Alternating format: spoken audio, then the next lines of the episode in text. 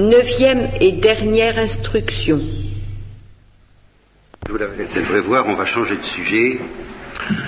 D'abord, on va faire, on va envisager une manière de conclusion pratique, mais dont, dont le lien avec ce que je vous ai dit n'est pas tellement facile à préciser. C'est justement ce que j'ai l'intention de faire dans l'avenir. Je voudrais en arriver à des conclusions pratiques du genre de celles dont je vais vous proposer un échantillon, Un échantillon maladroit, insuffisant, informe, tout ce que vous voudrez, et ça va vous donner une idée tout de même du souci extrêmement concret qui est le mien. Euh, J'éprouve le besoin de passer par des, euh, appelez ça des sommets ou des, abysses, des profondeurs pour euh, déboucher à la surface et orienter des problèmes aussi simples, aussi élémentaires que celui de savoir, par exemple, pour quelqu'un qui fume un ou deux paquets de cigarettes par jour, ce qu'il doit faire et comment faire. Alors là, hein, vous pouvez pas me dire que c'est pas concret. Et inutile de dire que cette notion euh, de paquet de cigarettes doit être interprétée d'une manière extrêmement analogique. Ça couvre un champ très vaste de possibilités, de variétés, de mauvaises habitudes, de défauts, de vices peut-être, enfin toutes sortes de choses de ce genre contre lesquelles ben, quotidiennement nous avons à lutter. Comment faire?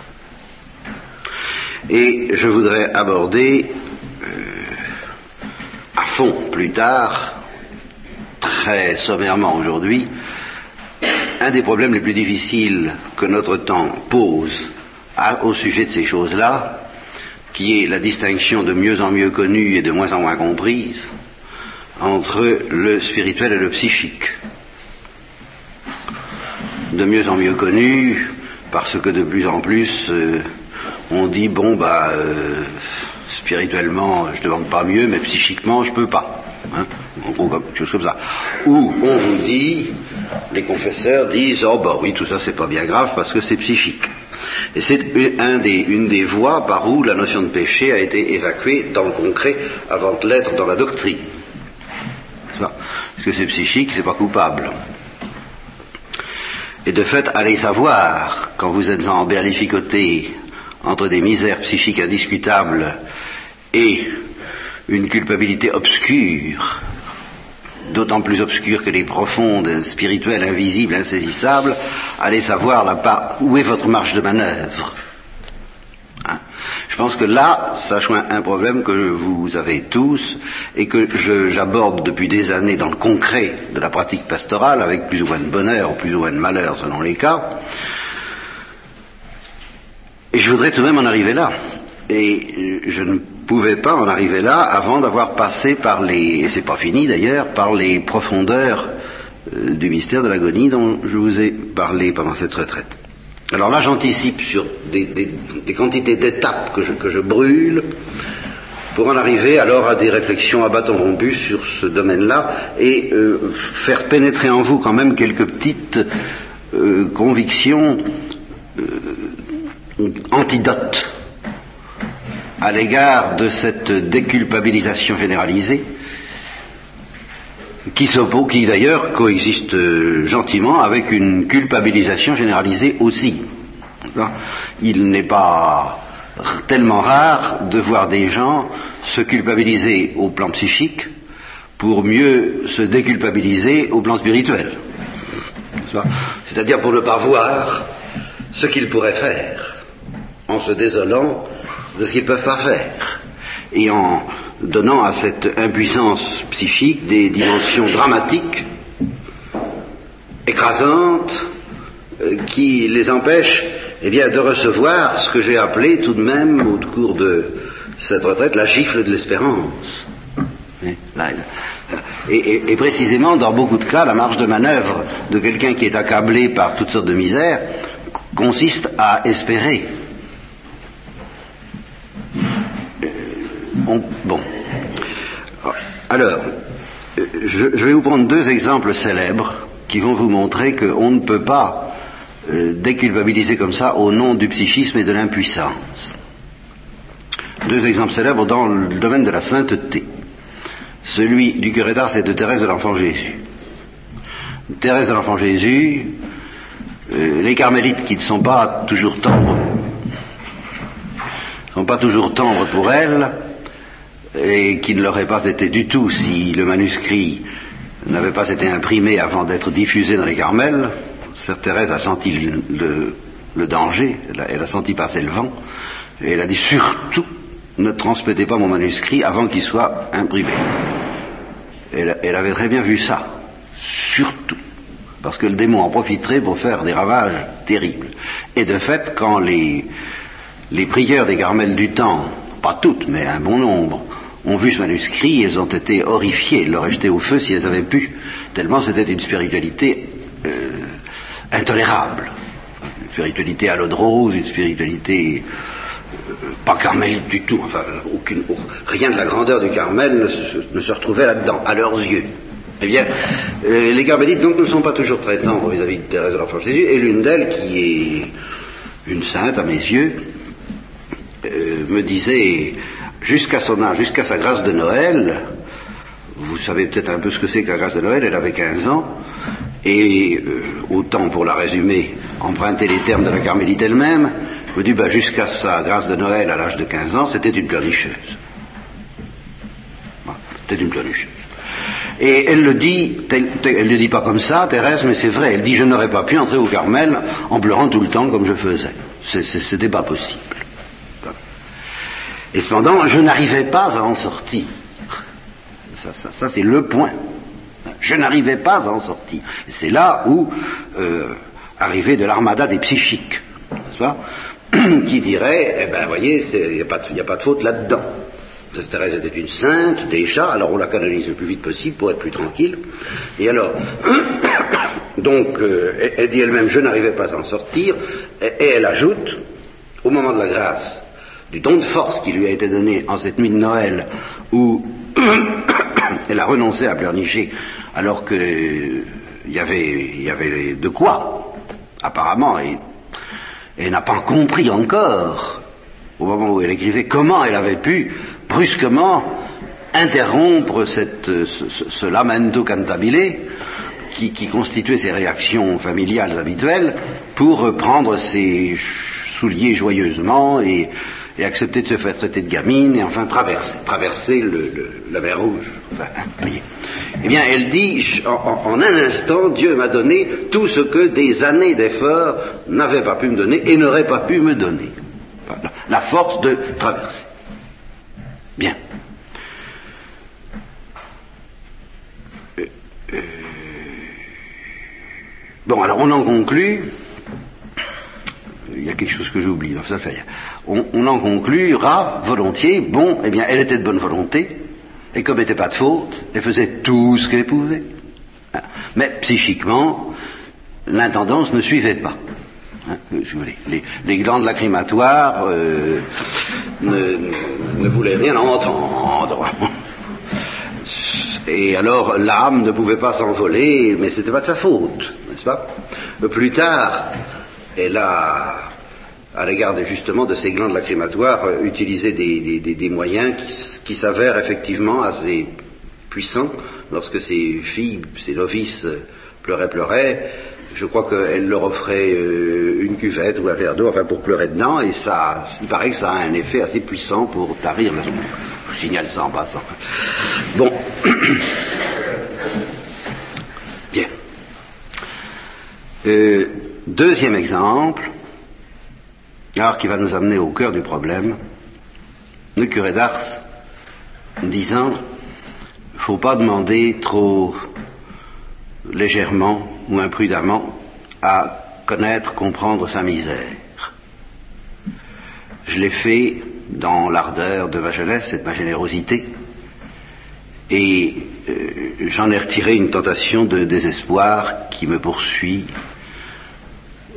en tous les cas, je ne sais pas s'il l'a dit comme ça, mais il est certain que cette tentation de désespoir l'a poursuivi un peu toute sa vie, puisque à certains moments, quand il célébrait la messe, il disait au Christ qu'il tenait dans ses mains après la consécration, eh bien, même si je ne dois pas te posséder pour l'éternité, je te tiens maintenant.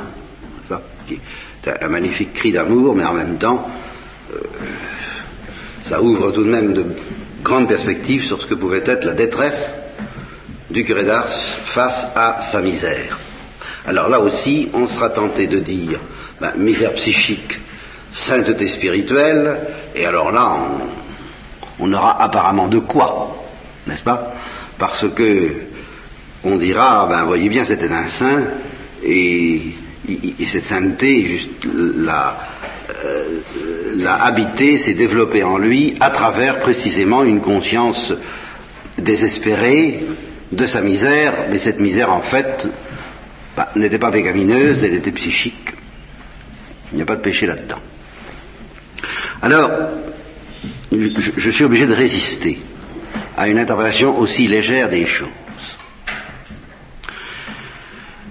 Parce que tout de même, euh, je crois que le curé d'Ars était un homme éclairé, profondément éclairé, comme l'a dit l'évêque qu'il avait examiné au moment où il recevait les ordres, parce qu'on disait il n'a pas de science, ne peut pas, peut pas confesser. C'est, surtout ça qu'on suspectait qu'il soit capable de faire. Hein. c'est, ah oui, il très caractéristique. La messe, enfin, encore quelques petits sermons comme ça. Mais confesser, il faut, quand même euh, ce qu'il faut, c'est sérieux la confession. Hein non. Capable de confesser, c'est pour. Et alors l'évêque, l'ayant entendu, a dit bon bah il est peut-être pas très instruit, mais il est éclairé, éclairé profondément éclairé. Et d'autre part, Thérèse de l'Enfant Jésus, qui était éclairée aussi, a dit vers la fin de sa vie qu'elle a fait une découverte qui l'a remplie d'une sorte de stupéfaction euh, émerveillée, à savoir que ses fautes ne faisaient pas de peine au bon Dieu. Elle a, elle a découvert ça qu'au point où on en était bien après la grâce de Noël. Euh, attention, parce que découverte qu'elle a faite près de dix ans plus tard, ou sept ou huit ans plus tard. Donc il s'agissait de ses fautes depuis ce temps-là. Au, moins depuis ce temps-là. Peut-être même plus récemment encore. Ces, ces fautes-là, telles qu'elle les pratiquait en ce temps-là, ne, faisaient pas de peine au bon Dieu, et s'en est aperçue, et elle n'en revenait pas parce qu'elle découvrait en elle quand même pas mal de misère. Mais alors vous voyez que cette misère qu'elle a continué à, euh, si j'ose dire, savourer en elle jusqu'à la fin, cette misère n'était plus du tout pour elle l'occasion d'une tentation de désespoir. Si elle a eu des tentations de désespoir, c'est tout à fait autre chose, et elle a très clairement, très clairement, pendant cette période noire, attribué ces tentations aux ténèbres du démon, puisqu'elle a bien vu que ça portait jusqu'à la foi. Donc c'était plus du tout le sentiment d'être une pécheresse, c'était quelque chose de beaucoup plus grave en un sens, mais extérieur à elle aussi en un autre sens. Vous voyez, ça ressemblait beaucoup plus à l'agonie du Christ, à une invasion de l'enfer, dans une âme qui goûte la douceur de Dieu sans aucune limitation. C'est l'impression que ça me fait. Thérèse, à ce moment-là, au moment de sa dernière épreuve, en était arrivée à ce stade où, justement, Dieu peut faire avec nous ce qu'il veut. Et alors, il en profite tantôt pour nous combler et, nous empêcher de souffrir, parce qu'il n'a pas envie, qu'on souffre inutilement. Donc, il nous délivre de toutes sortes de souffrances euh, qui ne pourraient pas nous éviter s'il si, faisait pas de nous ce qu'il voulait. Bah, on fait une grande, c'est très économique d'être dans la main de Dieu. Parce qu'on ne perd pas de temps, il n'y a pas de souffrance inutile. Il n'est pas obligé de nous infliger des souffrances à regret, puisqu'il fait de nous ce qu'il veut, on est entièrement souple. Alors ça va, mais quand quelqu'un n'est pas entièrement souple, eh bien, on est obligé de lui infliger des coups de règle sur les doigts, que sais-je, euh, des, rectifications, des corrections au sens étymologique du mot, c'est-à-dire rectification de conduite, qu'on voudrait bien éviter. Il faut tout de même, si quelqu'un est en train de virer vers le précipice à gauche ou à droite, on lui donne un coup dans l'autre sens, quoi, pour euh, rectifier la barre. Alors une fois que Dieu fait de nous ce qu'il veut, il est dispensé de nous envoyer ce genre de, euh, de coups durs, d'épreuves, de, de, de, ce qu'on appellera des croix, mais qui ne sont justement pas forcément des croix. Je l'ai souvent dit et répété. Le gosse qui garde un bonbon dans sa main parce qu'il ne veut pas le donner, qu'on lui dit donne-le, non, on ne le donnerait pas, non. Bon, alors on lui donne des coups sur les règles, à ce moment-là, il ouvre les doigts en disant je participe à la rédemption. Alors quand même, non, hé, oh Il n'avait qu'à les ouvrir, ses doigts. C'est pas du tout les souffrances que Dieu veut infliger, ça. De sorte que je maintiens que quelqu'un qui est entièrement dans la main de Dieu, d'une certaine manière, souffre moins. que quelqu'un qui résiste encore. Bon, alors, Thérèse était donc dans cet état, et par conséquent, elle faisait l'économie de toute tentation de désespoir due à elle-même. Ce qui permettait d'autant plus facilement à Dieu de, la faire participer à la saveur de désespoir de l'agonie du Christ. Elle pouvait contempler à la fois Dieu et l'enfer dans la lumière de Dieu, euh, sans rien y comprendre parce qu'elle était dans l'obscurité de la foi, moins profondément que Jésus-Christ, mais tout de même très profondément. Bien. Alors j'en reviens donc à ce qu'elle disait, je ne sais pas si c'est à cette époque ou un peu avant, euh, j'ai découvert que mes, fautes ne faisaient pas de peine au bon Dieu, je pense que le curé d'Ars était assez éclairé pour que tout de même, si vraiment il ne s'agissait que d'une misère psychique, il aurait bien soupçonné, avec l'intimité qui était la sienne avec Dieu, que ça ne faisait pas de peine au bon Dieu. Mais vous ça, je, ne peux pas croire, je ne peux pas me méfier des confidences du curé d'Ars et du désespoir du curé d'Ars à ce point-là.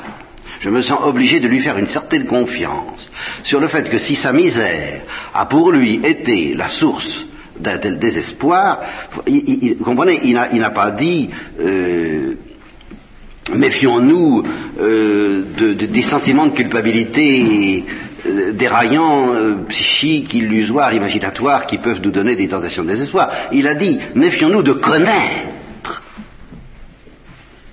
en vérité notre misère. C'est là-dessus qu'il a repris en somme la parole dite à Pascal, si tu voyais ta misère, tu perdrais cœur. Alors, là, ça veut dire, si tu voyais ta misère telle que je la vois, moi, Dieu. Et non pas euh, d'une manière hallucinatoire. Si tu voyais ta misère telle que je la vois, moi, Dieu, tu perdrais confiance.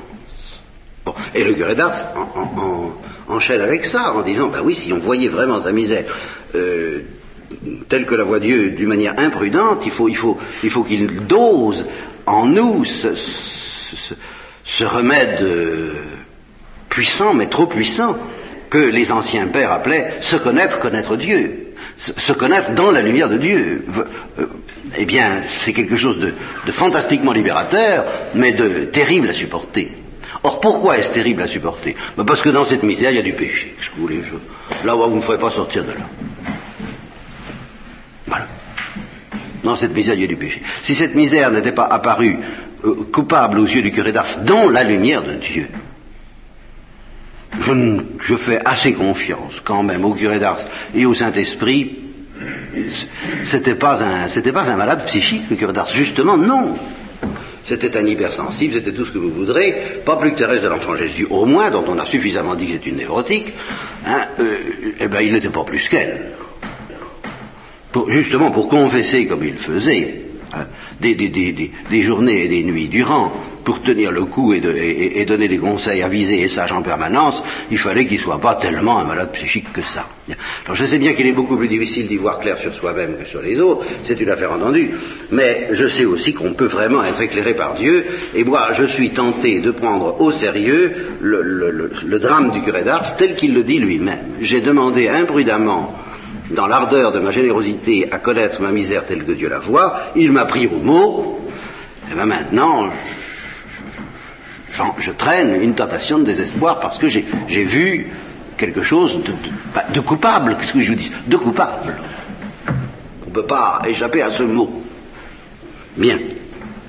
Alors, ça, à partir du moment où j'y crois, vous voyez la difficulté qui se présente devant moi et que je ne m'en vais pas résoudre aujourd'hui, c'est justement aider les, pauvres pécheurs que nous sommes à ne pas confondre la vraie culpabilité avec la fausse, première chose. Celle qui se présente alors sous des dehors psychiques plus ou moins hallucinatoires, qui précisément nous masquent la vraie culpabilité. Celle encore dont parle Thérèse d'Avila, quand elle dit qu'elle n'était pas contente de ce que lui disait son directeur, parce que il ne me comprend pas. Bien. Alors elle s'adressait au Christ en lui disant euh, c'est insupportable, enfin, il me fait des reproches, c'est tout de même pas juste, enfin quoi, c'est pas juste. Et alors elle dit, à ce moment-là, euh, je recevais la vraie réprimande. Voilà. De même qu'un train peut en cacher un autre, une fausse réprimande peut en cacher une vraie. Ça, c'est une énorme difficulté pratique. Alors, là hein, pratique pour vous, et pratique pour moi, pratique pour tous les pasteurs, voyez, qui, euh, qui sont tentés autrefois. Bah, autrefois, c'était plutôt, semble-t-il, la tentation de ne pas se fatiguer, comme le directeur de Thérèse d'Avila, euh, à chercher où est la vraie réprimande, de, dire ce qui, nous déplaît d'après notre mentalité, enfin c'est tout de même inadmissible. Par exemple, on dira quand est-ce que vous aurez fini de vous regarder comme ça Bon, hein, allez, vous regardez pas. bon, d'accord. Hein bon, parce qu'on n'a pas le tempérament à ça et qu'on ne supporte pas ça. Ce qui d'ailleurs n'est peut-être pas un signe de tellement grande santé psychique. Bon, passons. Alors donc autrefois, ils avaient peut-être tendance à se contenter de la fausse réprimande, et puis voilà, et puis de faire cette réprimande. Aujourd'hui, on aura tendance à dire, au fond, ma réprimande risque d'être fausse, alors pas de réprimande du tout. Vous comprenez? Voilà. Et puis si on fait comme moi, si on se dit, il faudrait tout de même chercher la vraie réprimande au-delà de la fausse, alors on s'engage dans une aventure encore beaucoup plus dangereuse que les deux premières erreurs beaucoup plus dangereuse, parce que vous comprenez, quand vous faites à quelqu'un une fausse réprimande, une bonne grosse fausse réprimande, manifestement injuste, et qui peut au moins vous lui laisser encore le recours de se tourner vers Dieu, et puis de lui dire il n'y comprend rien, bon, c'est quand même une miséricorde, finalement. Bien. Si vous dites à quelqu'un, il n'y a pas de péché, il ne faut pas vous en faire, tout va très bien, euh, c'est psychique. Hein. Bon. Pour peu que ce quelqu'un ait un minimum de bonne volonté, il ne vous croit pas. Alors ça, je l'ai observé. Donc, il y a là encore que demi-mal. Voyez, dans les deux cas, les gens ne vous croient pas. Si vous commettez des bonnes grosses erreurs massives, l'avantage, c'est qu'on ne vous croit pas. à ce moment-là, on cherche ailleurs, on cherche du côté de Dieu, ce qui est très bien, ou du côté de... Hein, on se dit, c'est pas vrai, je suis pas si coupable que ça, ou c'est pas vrai, je suis pas si innocent que ça. Et sinon, c'est qu'on n'a pas bonne volonté. Mais si vous farfouillez un peu plus loin, comme je me crois le devoir d'essayer de faire, alors là, la moindre erreur devient mortelle. Vous voyez, parce que là, l'intéressé sent bien que vous allez plus loin, que vous cherchez la vraie réprimande. Et il a tendance à vous croire, et si ce n'est pas la vraie. Alors, euh, c'est pour ça que je me réconcilie quand même un peu avec une certaine psychologie. Je pense qu'il faut plutôt l'aider à la découvrir que de la lui dicter, la vraie réprimande. L'aider à la découvrir lui-même. Sous la motion du Saint-Esprit, il faut d'abord le mettre sous cette lumière du Saint-Esprit, et puis tout de même, peut-être, aider le travail du Saint-Esprit par un effort d'honnêteté.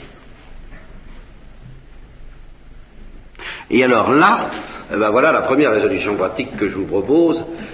Euh, la prière, bien sûr, la demander humblement la lumière, bien sûr, et puis réfléchir honnêtement, pour faire un, effort de propreté. S'il est vrai qu'une fausse réprimande cache la vraie, eh bien, nous ne devons justement tomber dans aucun des deux pièges, celui de se contenter des fausses réprimandes, quitte, à, quitte quelquefois à y croire trop et à se culpabiliser bêtement,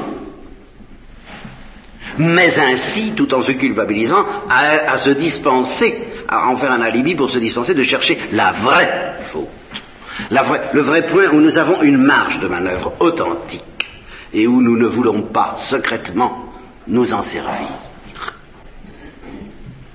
Voyez? Pour reprendre l'exemple du tabac dont je parlais au début. Bon, j'ai fait quelques réflexions, je vous les livre dans, le plus grand désordre, parce que justement, après avoir commencé et espéré y voir clair, je me suis aperçu que c'était vraiment d'une complexité qui défiait mes efforts de ce matin. C'est bien plus complexe qu'on a l'air. Parce que je voulais vous dire au départ, c'était, bon, vous pouvez avoir des, des gens qui, à un moment donné, sentent que, Dieu les aidant, s'ils savent ne pas s'écouter, s'ils savent obéir à la grâce, humblement, en toute vérité, ils peuvent, et par conséquent doivent, dire le tabac c'est fini je ne fumerai plus. Du tout. D'un seul coup. Ça arrive. que sous la motion de la grâce et dans la, vraie lumière et la vraie humilité de Dieu, on comprend efficacement ce que veut dire si ton œil te scandalise, arrache-le et jette-le loin de toi. Et à ce moment-là, on le fait authentiquement et humblement. Et à ce moment-là, si on dit oh là là, euh, soyons prudents, faut pas y aller trop vite, on triche. Mais euh, c'est pas honnête. C'est une première hypothèse. Il y en a une deuxième c'est qu'on peut arriver, en effet, à se passer du tabac, mais, en fait, les choses sont telles que l'attitude qu'on a en profondeur dans l'âme et les misères psychiques dans euh, le reste de l'être, du corps et de la sensibilité, font qu'on n'y arrivera pas sans se durcir, et pas sous la motion de la grâce de Dieu. On se passera du tabac, oui, mais ce sera au prix d'un certain orgueil, d'une certaine complaisance en soi-même en tant qu'on arrive à triompher de la tentation, et enfin tout un bazar que vous connaissez bien, je pense, hein, enfin un peu, quoi, dans la pratique. Et alors à ce moment-là, la vraie fidélité, la vraie fidélité, c'est de dire, eh bien, euh, non, pour le moment, je ne peux pas euh, me délivrer d'un seul coup. Je ne peux pas. Alors là, la vraie fidélité devient très difficile à définir. Elle implique une intention aussi forte de se débarrasser définitivement du tabac que la première, mais elle doit comporter cette humilité supplémentaire d'avouer qu'on n'en est pas encore capable, et par conséquent de lever son petit pied sans franchir peut-être une seule marche, et ceci pendant des années éventuellement. Enfin là, il y a toute une, bonne volonté efficace pour lutter de son mieux en gémissant et chercher en gémissant, c'est le cas de dire, mais chercher la grâce, chercher le don de force, chercher la grâce de Noël, de Thérèse, en avouant que tant qu'on ne l'a pas reçu, on n'y arrivera pas, et par conséquent en n'essayant pas d'imiter, de faire comme si on l'avait, la grâce de Noël, ce qui incontestablement est une infidélité. Là aussi, nous avons une marge de manœuvre qui consiste à dire, avec la grâce de Noël, je ne l'ai pas encore. Bien. Mais c'est arrivé à ce point de mes réflexions que j'ai dû avouer que les choses se compliquaient beaucoup. Parce que c'est dans ce cas-là que le désordre visible, dont on ne peut pas se délivrer, cache toujours plus ou moins, c'est mon opinion aujourd'hui, j'y reviendrai peut-être euh, avec des correctifs plus tard, mais euh, le désordre invisible cache toujours un, euh, le désordre visible cache toujours un désordre invisible. Et c'est parce que le désordre invisible, quoique non exempt de faute, est invisible, qu'il faut accepter ben, de faire avec tant que Dieu ne nous donnera pas la grâce de nous en délivrer. Autrement dit, ce n'est pas parce que Thérèse n'avait pas reçu sa grâce de Noël que pour autant elle va vous dire je n'étais pas coupable. Véniellement, bien sûr, bien sûr, véniellement. Mais véniellement, il n'est pas question de dire qu'il n'y avait aucun péché au niveau des profondeurs de l'âme dans sa pleurnicherie d'avant Noël. Il y en avait un, mais, mais, elle ne le saisissait qu'à travers ce désordre visible de pleurer, et si elle s'était dit je pleurerai pas, eh bien, elle ne l'aurait pas évacué parce que c'était un désordre beaucoup plus subtil que ça, pour lequel une lumière et une grâce étaient nécessaires, cette lumière que le curé d'Ars a reçue à dose massive et qu'il faut demander au moins à dose homéopathique, de façon à être vraiment fidèle. Je ne sais pas si je m'explique bien, mais je veux dire que si, constatant que vous ne pouvez pas vous débarrasser du tabac du jour au lendemain, vous dites, eh bien, il faut travailler plus euh, modestement, d'une manière plus humiliante, eh bien, si vous voulez que ce soit honnête et authentique cette attitude, il faut que vous admettiez cette suprême humilité que ce désordre psychique implique quand même un certain désordre spirituel invisible, sans lequel l'âme triompherait quand même du désordre psychique. L'impuissance de l'âme à se libérer du psychisme ne va jamais sans un, certain désordre de l'âme. Seulement comme ce désordre n'est pas saisissable à volonté, comme nous sommes aveuglés par le péché lui-même, et par le psychisme aussi peut-être, mais par le péché lui-même, c'est ce que dit Saint Jean de la Croix. Alors ben nous ne pouvons pas, nous ne pouvons pas même voir ce qu'il faudrait faire. Et tant qu'on ne voit pas ce qu'il faudrait faire, eh ben euh, il faut faire ce qu'on voit. Il faut suivre sa conscience, même erronée. C'est ce que dit saint Thomas. Mais suivre sa conscience même erronée, on ne peut pas le faire en se disant, moi, je suis ma conscience même erronée. Voilà. Non. Vous ne pouvez pas, vous n'avez pas le droit de faire ça honnêtement. Je suis ma conscience même erronée, mais je cherche par tous les bouts, sans, sans en fièvre, sans inquiétude, mais sans paresse non plus, avec un effort qui, frôle la psychothérapie, c'est un fait. Mais une psychothérapie gouvernée par le Saint-Esprit, Où est ma vraie culpabilité là-dedans? Où est-elle? Je ne la vois pas, mais elle existe sûrement. Alors, on supplie et on cherche. Alors, voilà, euh, vous, vous entrevoyez quel développement interminable je pourrais faire et je voudrais faire et je veux faire, mais pas ce matin, n'est-ce pas, euh, sur un sujet aussi concret, aussi pratique et aussi puissant. Vous savez, là je sens que je touche quelque chose de très sérieux, de très grave, parce que je crois que, euh, comme dit Saint Jean de la Croix, peu, peu vont jusqu'au bout. Ben, une des grandes raisons pour lesquelles peu vont, vont jusqu'au bout, c'est que, euh, d'une manière qui est très déconcertante, là encore, de la part de Dieu, on se demande pourquoi il laisse une telle Enfin, vous, voyez à quels multiples pièges notre bonne volonté est exposée. que, que d'alibi, que de tromperie, que de fourberie, que de subtilité, qui, euh, qui, qui nous donnent bonne conscience alors qu'on ne faudrait pas l'avoir, et mauvaise conscience alors qu'il faudrait au contraire avoir le, le, coup de pied quelque part d'espérer. Vous comprenez?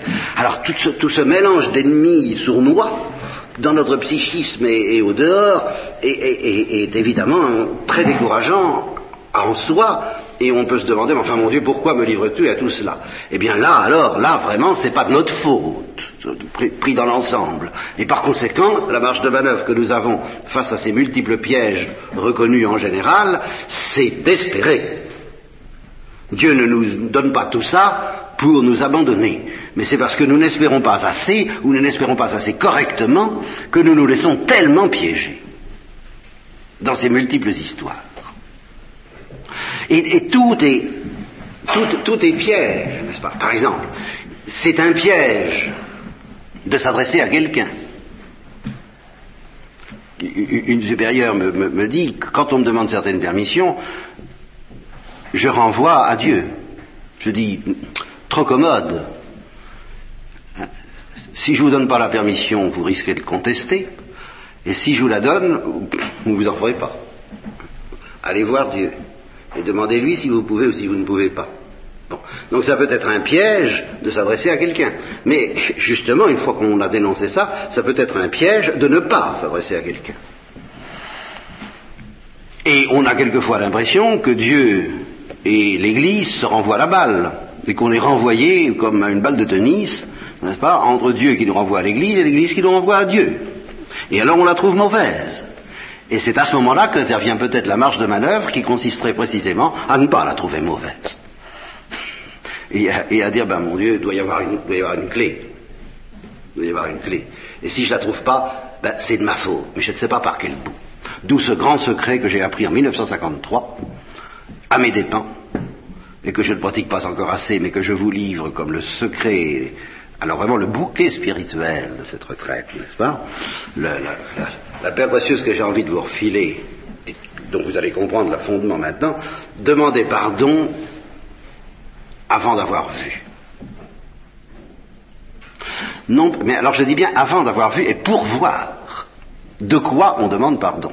Non pas demander pardon en disant bon, je dois être coupable, alors je demande pardon, euh, ce qui là encore serait un piège parce que j'ai pas envie d'être éclairé. Hein. Euh, alors je demande pardon pour que je sois, à l'abri de la lumière qui montrera ma faute, n'est-ce pas?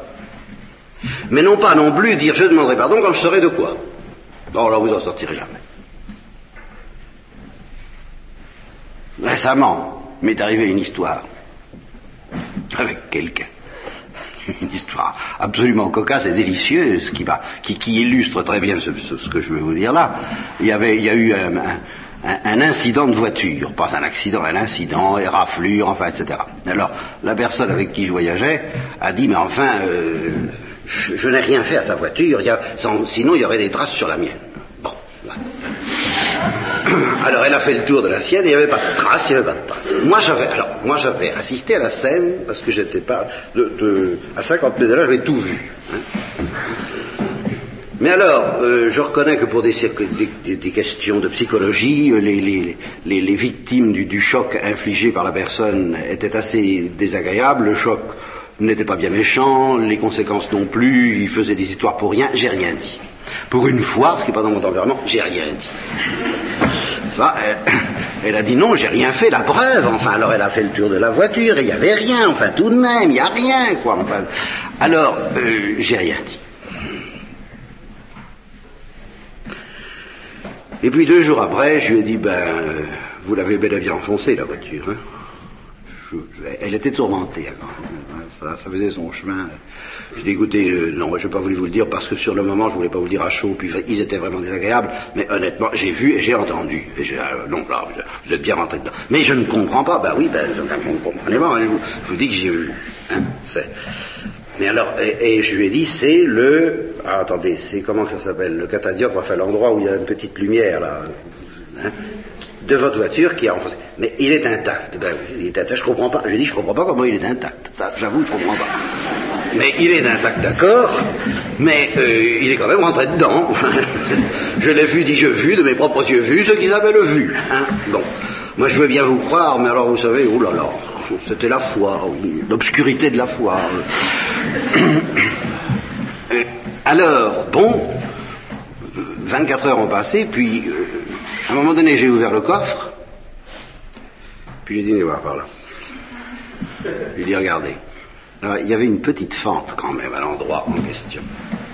Alors là, elle a cru.